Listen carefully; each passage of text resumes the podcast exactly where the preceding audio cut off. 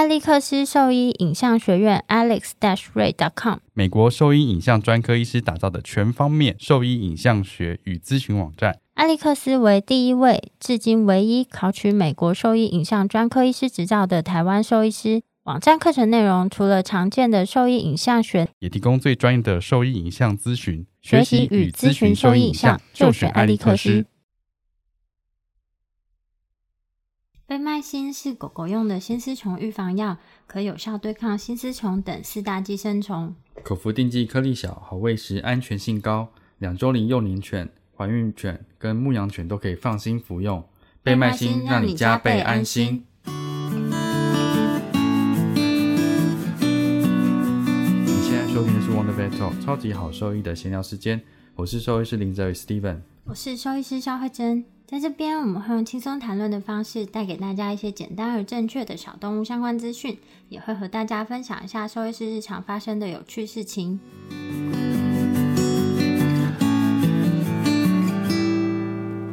很有趣啊！我今天又听了那个 Monday 不 Blue，因为你 Monday 很 Blue 嘛，也是没有啦，我只是觉得很好笑而已。然后。我今天挑了两个我觉得比较有趣的笑话。第一个是你有看过面包超人吗？我知道面包超人，然后呢？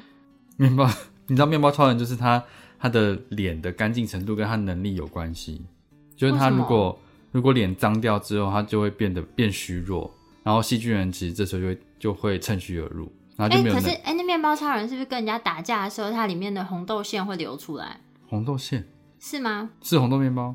对，它是红豆面包。这是冷知识吗？这不是大家，这小朋友都知道啊。面包超人就是红豆面包。小时候没有跟妈妈讲说，就是 妈妈我要吃那个面包超人红豆面包。没有，没有。那你知道他就是脸脏掉要换脸，然后就会变体力恢复。换什么脸？他再烤一个新的脸啊，然后再换上去。啊，这我不知道。其实有点可怕。对。这就跟 有点可怕，汤马士小火车一样。哎，其实他长得有点像汤马士小火车，是不是？好像经理那么说有一点，我觉得汤马士小火车好可怕哦。他们俩脸好像就混在一起了。我突然现在没有对脑海中没办法区别他们两张脸。但重点不是这个，重点是那有一次变猫超人在出任务的时候扭到脚了，那请问他变成什么？芋头面包？不是，他变成牛角面包超人。不好笑，这真的不好笑啊！我刚刚不是讲了牛角面包就是没有牛角有红豆馅，但是牛角面包很硬哎。牛角面包超，我不吃，我不吃牛角面包，因为我觉得牛角面包太硬了，我不喜欢。这跟我笑话没有关系啊。那还有一个蛤蜊面放了很久之后会变成什么？蛤蜊是辣吗？蛤蜊就是蛤蜊啊。蛤蜊，蛤蜊面放很久会变成我不知道。白酒蛤蜊面，真的很白痴哎！好，这个我觉得有一点好笑，很智障。这谐音笑话是不是？他刚刚酝酿很久哦。他很多都写没有，其实 我还是觉得鼻屎的比较好笑。今天来聊一下，就是因为我们其实之前都分享了很多关于呃外科的知识，还有一些比较常见的骨科疾病。那其实外科治疗啊，它就是应该是说外科跟手术，它只是整体治疗的一个部分。然后一个病患呢，他从就是受伤，然后经过外科手术治疗之后到恢复，其实中间还有一个很重要的阶段，就是手术后的复健照护。嗯，这一块其实是我们在之前都还没有提到的，就我们的节目里面吧。对节目里面，其实我们文章里面已经有很大一个部分都在讲这个啦。那只是节目里面，我们前面大概铺陈这些疾病的原因，就是这些疾病的治疗之后，其实都是要经过复健治疗的。对啊，想说让大家先对疾病先有概念，然后知道，哎，他接下来是要做外科手术的部分。那但是后面这个复健治疗，其实我觉得现在。蛮多，不管是就算是自己受伤啊，或者是说事主，他大概都知道说手术后其实并不是他会马上恢复，尤其是像这种骨外科的疾病，那手术后他们对于后面还需要一段复原期，然后对于复健这个概念其实是算蛮熟悉的，你有觉得吗？我觉得慢慢的比较清楚一点啦。就像之前讲的，美国那边已经这一阵风已经吹了二十年了，怎么样都应该也要吹到亚洲来了。的确是。所以说，近期对于这概念的熟悉度会比较高。然后另外就是美国那一边的课程啊，针对兽医师的课程、小动物附件的课程也已经到亚洲区来开课，所以大家对于这部分的认识就更深入一些了。嗯，这是一个部分，然后再来就是现在其实伴侣动物它的年纪就跟人一样，其实都走向高龄化。嗯，所以在高龄化的这些伴侣动物身上，其实它一样会出现许多退化性的疾病。那退化性的这些疾病，它其实都会需要其他的方式来辅助改善它这些退化性的疾病，或是控制它这些退化性的疾病。那附件就是最主要的一个项目。我们刚刚讲退化性疾病嘛，所以说我们讲的这件事情是不正常的。嗯，所以很多事情不是用年纪大可以一一语带过的，你还是有很多的方式是可以舒缓这个不正常。你突然讲一本正经，啊害我觉啊得有对啊，我想说你怎么突然讲一本正对啊，就是我刚刚想要讲的事情，是因为很多有些啦，呃，医生或者是有一些主人，他们比较容易被这样的概念，我觉得算有点误导了。就是说他老了，所以就这样子，对这是应该出现的。因为老了，所以他活动力下降。但其实就像刚我们提到的，就是老了不等于一定是活动力下降。嗯，那这个活动力下降背后有许多的原因。有许多原因，嗯那这些原因它需要被找出来，它是可以被控制的，它是可以改善他的生活品质的。嗯，像人比较相对来说比较不会有这个疑虑的原因是，人可以自己去表达。我现在是因为老了，体力比较差，所以活动比较慢，或是比较不喜欢做运动。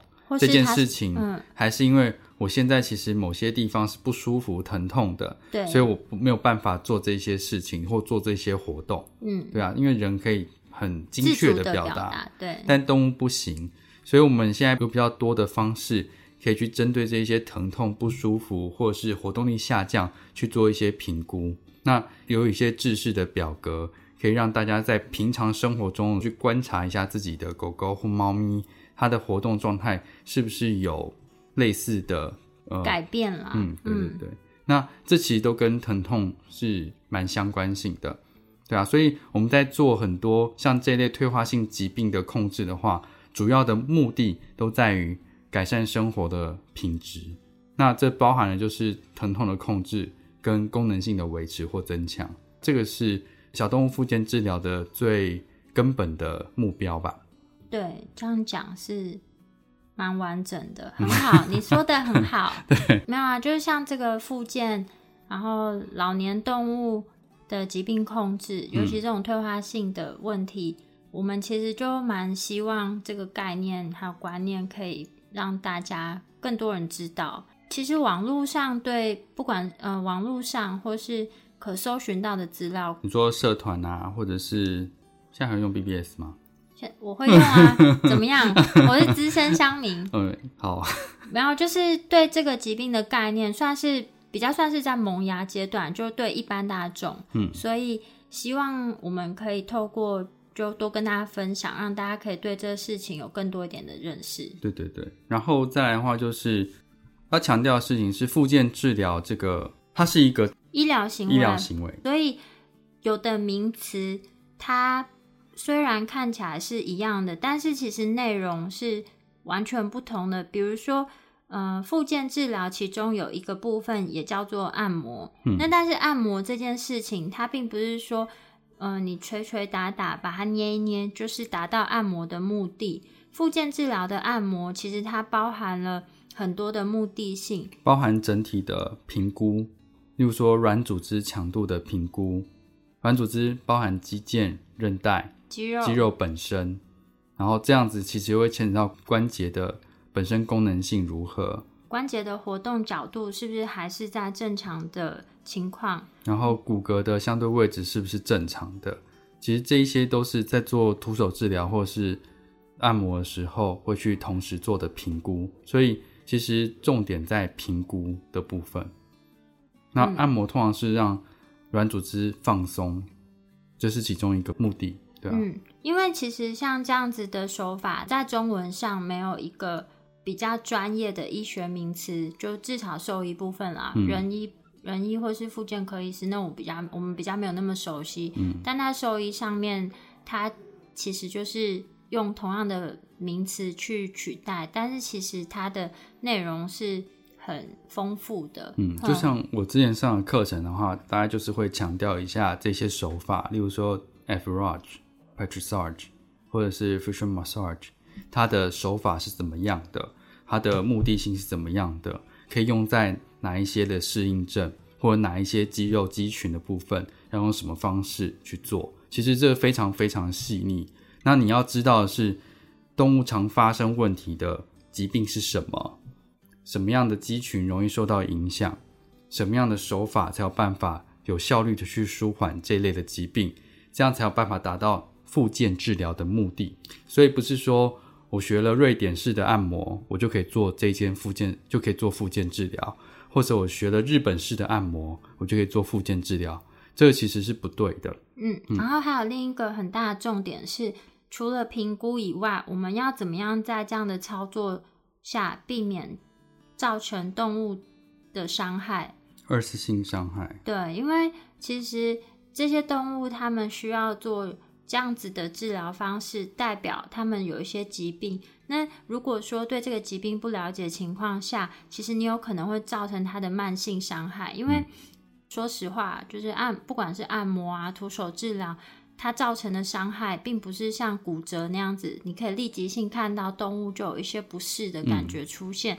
有时候这是累积性的，所以如果是由不正确的手法在操作的时候，其实你无形中是让这个疾病的的情况变得更加糟糕。嗯，只是你会需要一段时间之后才会知道，或者是说根本就没有发现，只是觉得说，哎，他怎么治疗了，但是没有达到预期的效果。嗯嗯，因为这种东西就不像是血医学检查，它能够马上经由机器有一个数值可以去评估。它其实重要的是在操作者的本身。那我们现在，嗯、比较常使用到的评估方式，其实它是相对主观的。对，相对主观。嗯，不是客观的去评估，所以这些主观的就会跟评估者还有操作者的本身是有最大的连接性。嗯所以这就是我们一直想要强强调的重点，就是哪一些事情还是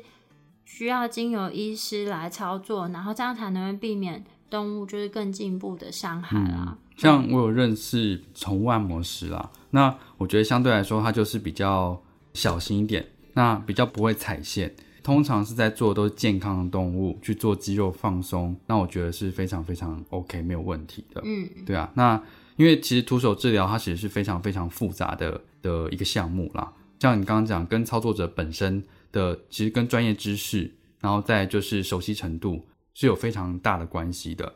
所以它在小动物附件里面，它是放在比较进阶的课程项目里面，啊然后被独立出来的。嗯，是进进阶的部分。对啊，因为像人的物理治疗师，其实对于这个部分应该就非常了解，因为它其实是有很多不同的流派跟手法，还有认证。像我之前上过那个 Mulligan、Mulligan Concept，它嗯其实就是一个新一个徒手治疗的认证跟一个方式。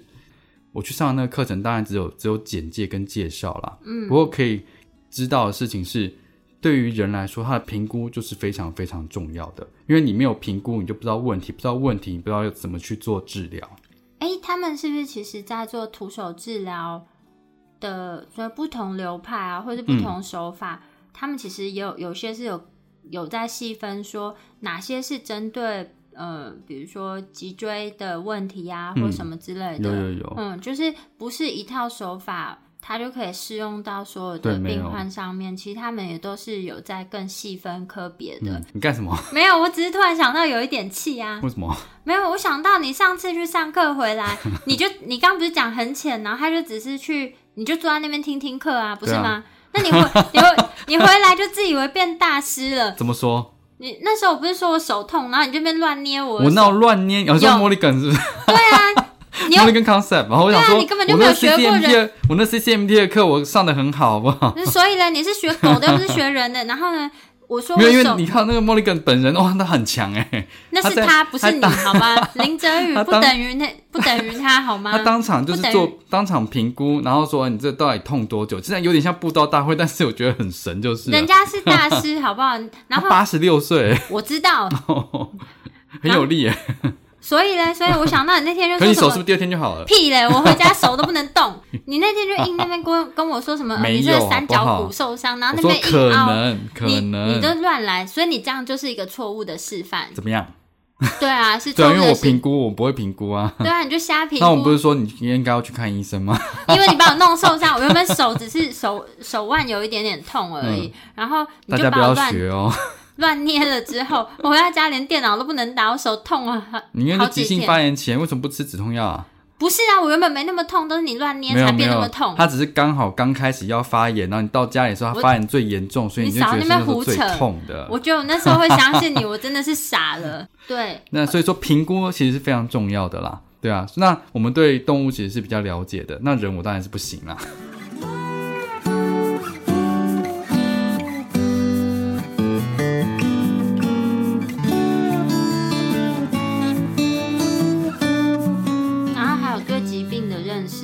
主要学习的都以动物的为主，对啊，我觉得不是学人。我觉得熟悉度还是有差。像你像我以前在看那个实习医生，还有吗？有啊，都十六十六季了，都换人了吧没有主要的演员还在啊。？Meredith 还在，废话，这这 Grace Anatomy，她就是女主角啊，没有她这这这个怎么演？她妹妹也死啊，她妹妹也叫 Gray 啊，不是吗？但是她是女主角啊，哦，那不是越来越老吗？对，是有老一些，但还是很漂亮。可是他周边人全部死光嘞。没有，有一些还在啊。谁？我认识的那个都死完了吧 Richard，那个 Richard 是谁？我只知道 Derek，然后他妹妹哎呀，你这个很久以前的、啊，你都不是你都没有在 George，George 很早就走了，对啊，都死掉了，对他们都死的好惨哦。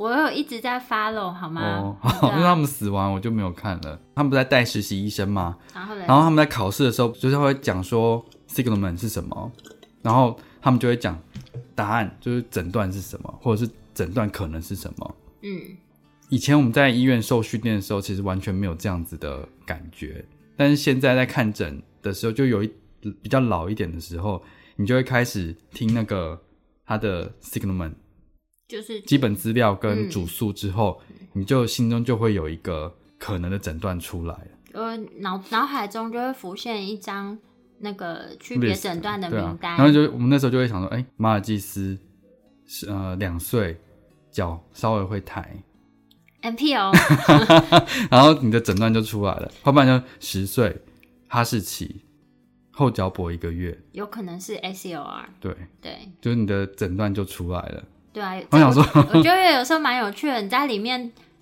就是等助理在接门诊的时候，听他们讲前几句话，你心中就会有一些想说：“哦，我来出去对答案。对啊，然后 八八个月大，博美犬，后脚单单脚疼痛不舒服，肌肉萎缩，哦，有可能是骨头缺性坏对死。，就嗯，就可以立刻有一个想法出现。嗯，我是说这个熟悉度啦，哦，对啊，所以说对于小动物的部分的话，其实你要有兽医师的背景，才知道什么样的疾病是比较有可能的，然后比较比较常见的，然后哪些问题是可以用物理治疗去做改善，或者是可能达到一些帮助。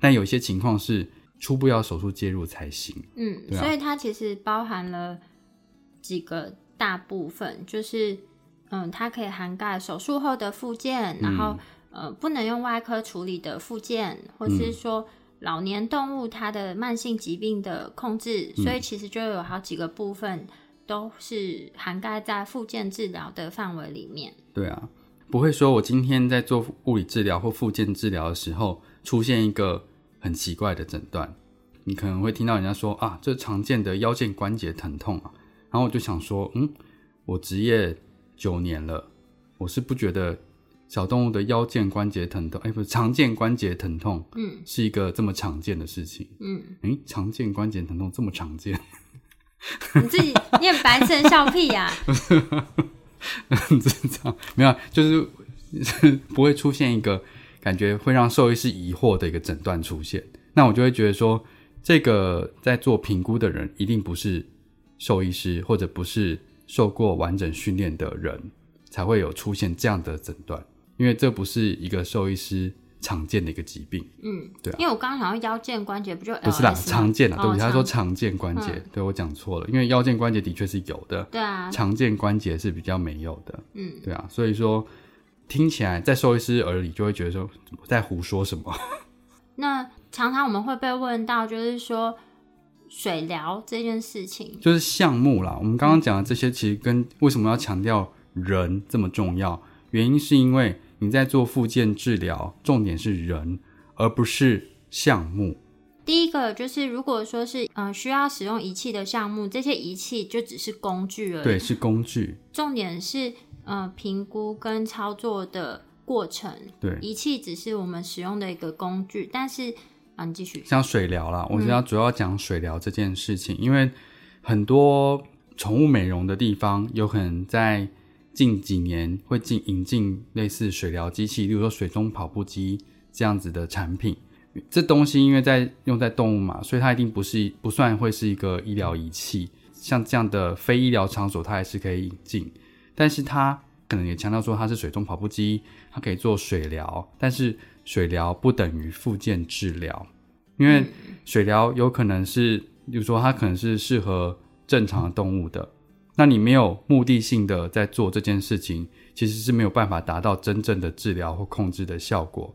不是丢它下去走一走，你就可以让后脚的肌肉或前脚的肌肉变强壮了，这是不可能的事情。然后再就是水疗，当然好像放个水让它下去活动是非常简单的事情，但是水位、水温、坡度、强度、速度都是要去做细微调整，所以你应该是要有医生评估过，在现场去直接做调整的。而且每一次有可能都会有些微的不一样，每一次的参数其实都不一定是一样。对啊，你才有办法达到比较那个精确的治疗的疗效啦。例如说，我今天可能需要训练的是前肢哪一些伸肌群，或者是后肢的伸肌群，那它使用的方式是不一样的。然后还有一些强化的一些训练方式，那也是不一样的。嗯所以说，光把动物放下去走走走步机这件事情，不是复健治疗。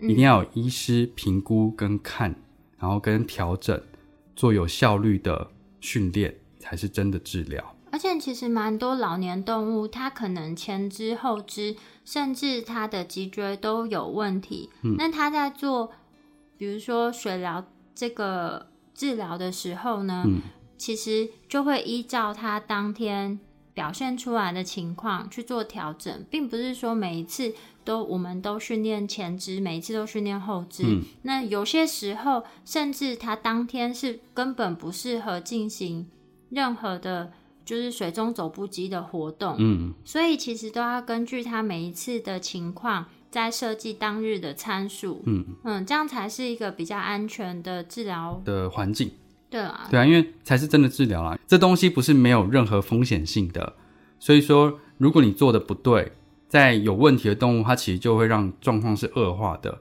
像某一些前肢的关节疾病，看起来是跛行，那有些人就觉得啊，你去游泳或去水疗啊，去走手步机啊，在国外其实有一些那个研究是结果是，如果你没有良好的评估跟调整的话，你在做这样的水疗是会让前肢关节的情况恶化的。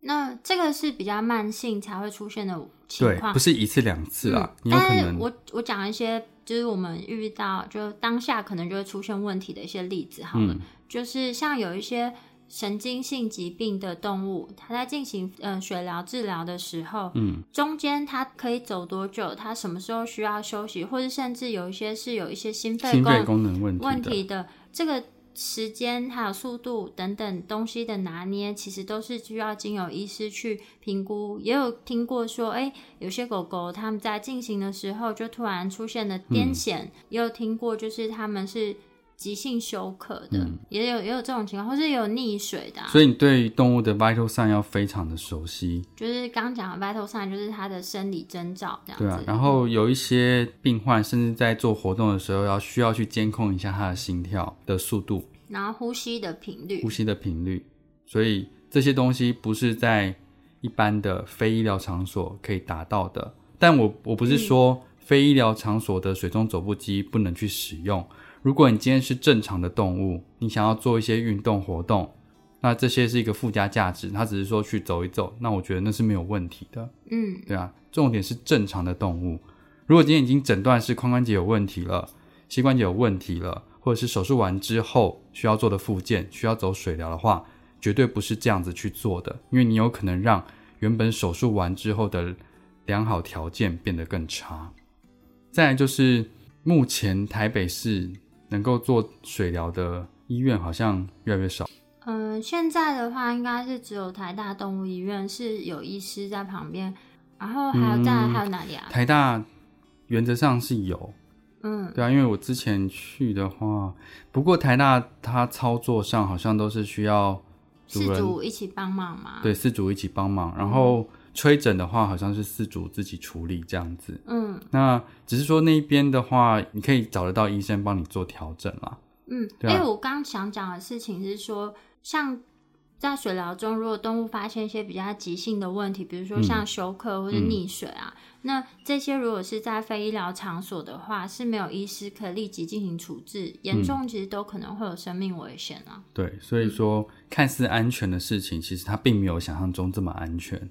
其他地方中盟吗？中盟因为它也是动物医院，哦，是那动物医院，然后嗯是它算是有在做，也类似像台大那样子整合医学医院嘛，嗯，所以它里面也是有医生。那是不是真的医生看着？我目前不晓得。嗯，对啊，所以跟他们比较没那么熟悉，但我知道这间医院它就是以中兽医，然后还有，就跟台大一样啊，哦，就中兽医附、啊什么呃中兽医附件整合医学。附件整合医学，对啊，就是嗯他们其实跟台大性质很像，都中兽医为主。北部地区，我大概目前比较了解的就是这两间，嗯，还有其他的吗？我就比较不确定了，如果说有其他人知道的话，可以跟我们讲一下。对啊，我们也可以把这个资讯跟就是我们的听众分享。对，因为现在可能要找到有医生看着做水疗的医院比较困难一点。嗯，那目前这两个地方是比较可能有医生看着。基本是有医师啦，只是嗯不晓得过程、流程是怎么样分配的。对啊，如果有需要的病患，可以先去这两间医院就是询问问看看。嗯，对啊，为什么我们会讲这个？因为原本的水疗附件又少了一间，之前是大家耳熟能详的，应该是艾尔玛动物医院啦。嗯对啊，因为它应该是最早最早开始做小动物附件治疗跟水疗的一间医院，好像是一八年还是一七年突然就收掉了。嗯，对啊，那最近就是有一间就突然收掉，是真的太突然了，措手不及。措手不及。其实就我们以前服务的医院啦。对啊，其实医生是没有办法左右这些事情的。没有，我觉得，因为我其实是这件事情发生前没有多久我就离职了。嗯当天呢，呃，原本还在职的医师，嗯，是早上临时被通知说我们要停业了，所以就直接被安排就是去收拾东西的时间而已。嗯，那完全是无预警的停业。嗯啊然后医院院方就是公告说，从即日起就是停止营业。嗯那原本当天都有安排了，就是几个手术啊。那接下来的一两周，其实是也有安排了手术跟门诊，嗯都已经预约好了。但前一天其实都没有人知道。嗯所以他是所有的员工都不晓得，都是当天早上跟大家一起知道的，没有预告员工这件事情。对啊，所以医生其实在公告之前完全不晓得，对于有他顶多就是比公告早半小时知道，因为要通知他们就不要去上班了。对啊，不要去上班，所以其实是无预警的停业，对里面的医师助理啊，就来说也是一个震撼弹啦。对啊，所以比较没有办法把后续的事情处理那么完整，对于病患而言啦。那我觉得这件事情其实蛮出乎人意料之外，我不晓得为什么会走到这个情况。那可我觉得这是他们管理的决策，跟医生们无关啊。对我知道，但是我是觉得这个事情其实有点辜负了，不管是对员工啊，或是对事主的信任。嗯，像我要离职嘛，那在离职之前，我有花了一段时间，就先跟我的事主们。就至少手头上手头上还在进行的事主们，就有先跟他们进行联系，然后就把病例交接给就是后续的医生、后续的医师，然后那也至少让他们知道说他们的狗狗啊或是猫咪后面是有人可以持续照顾他们的，那也好好跟他们说说再见啦，因为其实大家都一起。相处一段时间了，嗯，那也希望就是对他们有一个负责任的交代，而不希望人就突然不见。当然，对啊，那可是这次这个无预警的停业，其实对这些事主来说，我觉得如果我是事主，我会觉得有点伤透了我对这个地方的信任。嗯，然后对员工啊、医师助理们来说，也会觉得啊，这到底是怎么回事？能够能够好好的处理这些事情，我觉得还是比较好的做法啊。这样无预警的就停业，其实对不管是医师、病患都是很大的伤害。嗯，对啊，我觉得医师们超无辜的，因为尤其是当天还有预约手术的那个事主，可以想象有多无助。因为医生跟助理是最第一线面对主人的人，但他们是这样子被通知的。他们其实没有办法做些什么，基本上是没有办法。然后，嗯，后续也是在就他们管理阶层的，就是陪同下才有办法进去拿自己的私人物品。嗯嗯，所以基本上我们现在也是，哎，我本来就没有来，因为我离职嘛。那其他其他同事他们是没有办法去帮忙后续处理啦。有一些病患就是有当天或者隔天就是。进他们进去拿东西的时候有电话联系上，但是还是会就是同事们他们说对对这些病患还是觉得很抱歉啊，嗯，就是突然就这样结束营业，那所有人都很错愕的，就是医生跟助理们其实也很错愕，但他们对于没有办法帮病患做后续的处理，他们也觉得很很抱歉，对啊，很难过啊，就是。就是这么长久的相处时间，其实他们是被有点被背弃了他们的对医院的信任了。对啊，嗯嗯，还蛮糟糕的，而且从来没有听过这样的事情。就一个医院突然就当天早上就说我们不做了，然后跑路一样。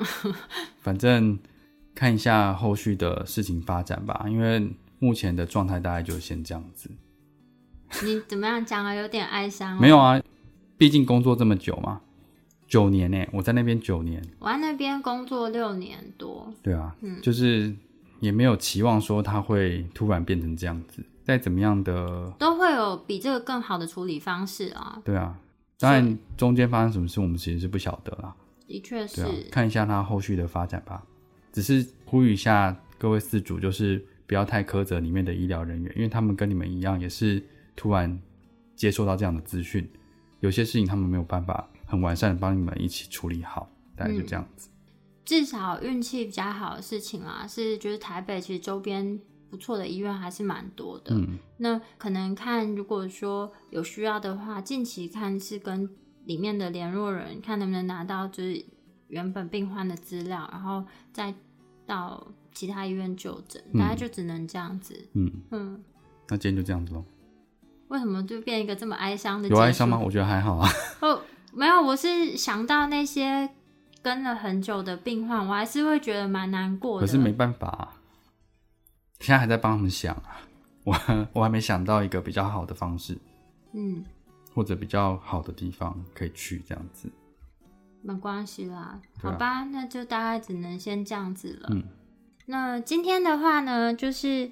嗯，介初步介绍一下复健治疗这件事情，然后还有比较常听到的水疗，就稍微做一下介绍。嗯，那今天有提到两间医院，那他们是就台大跟中蒙动物医院。嗯，那目前是我们比较知道，就是有医师在旁边的水疗水疗机构啦。嗯那如果说有需要的话，其实可以上网咨询，呃，上网直接跟他们联系，或是怎么样。哦，我讲的是台北啊，对台北就嗯北部啊，北部我们比较知道的。嗯有需要的话，可以跟他们联系，再问问看他们的流程。如果说对我们分享的内容有什么疑问，或是有什么问题想要讨论的话，都欢迎可以上我们的网站。我们的网址是 triple w 找 wondervet com 打 t w 或是 fb Google 搜寻 Wonder Vet 超级好兽医，都可以找到我们哦。那今天的节目就到这边了，好，拜拜拜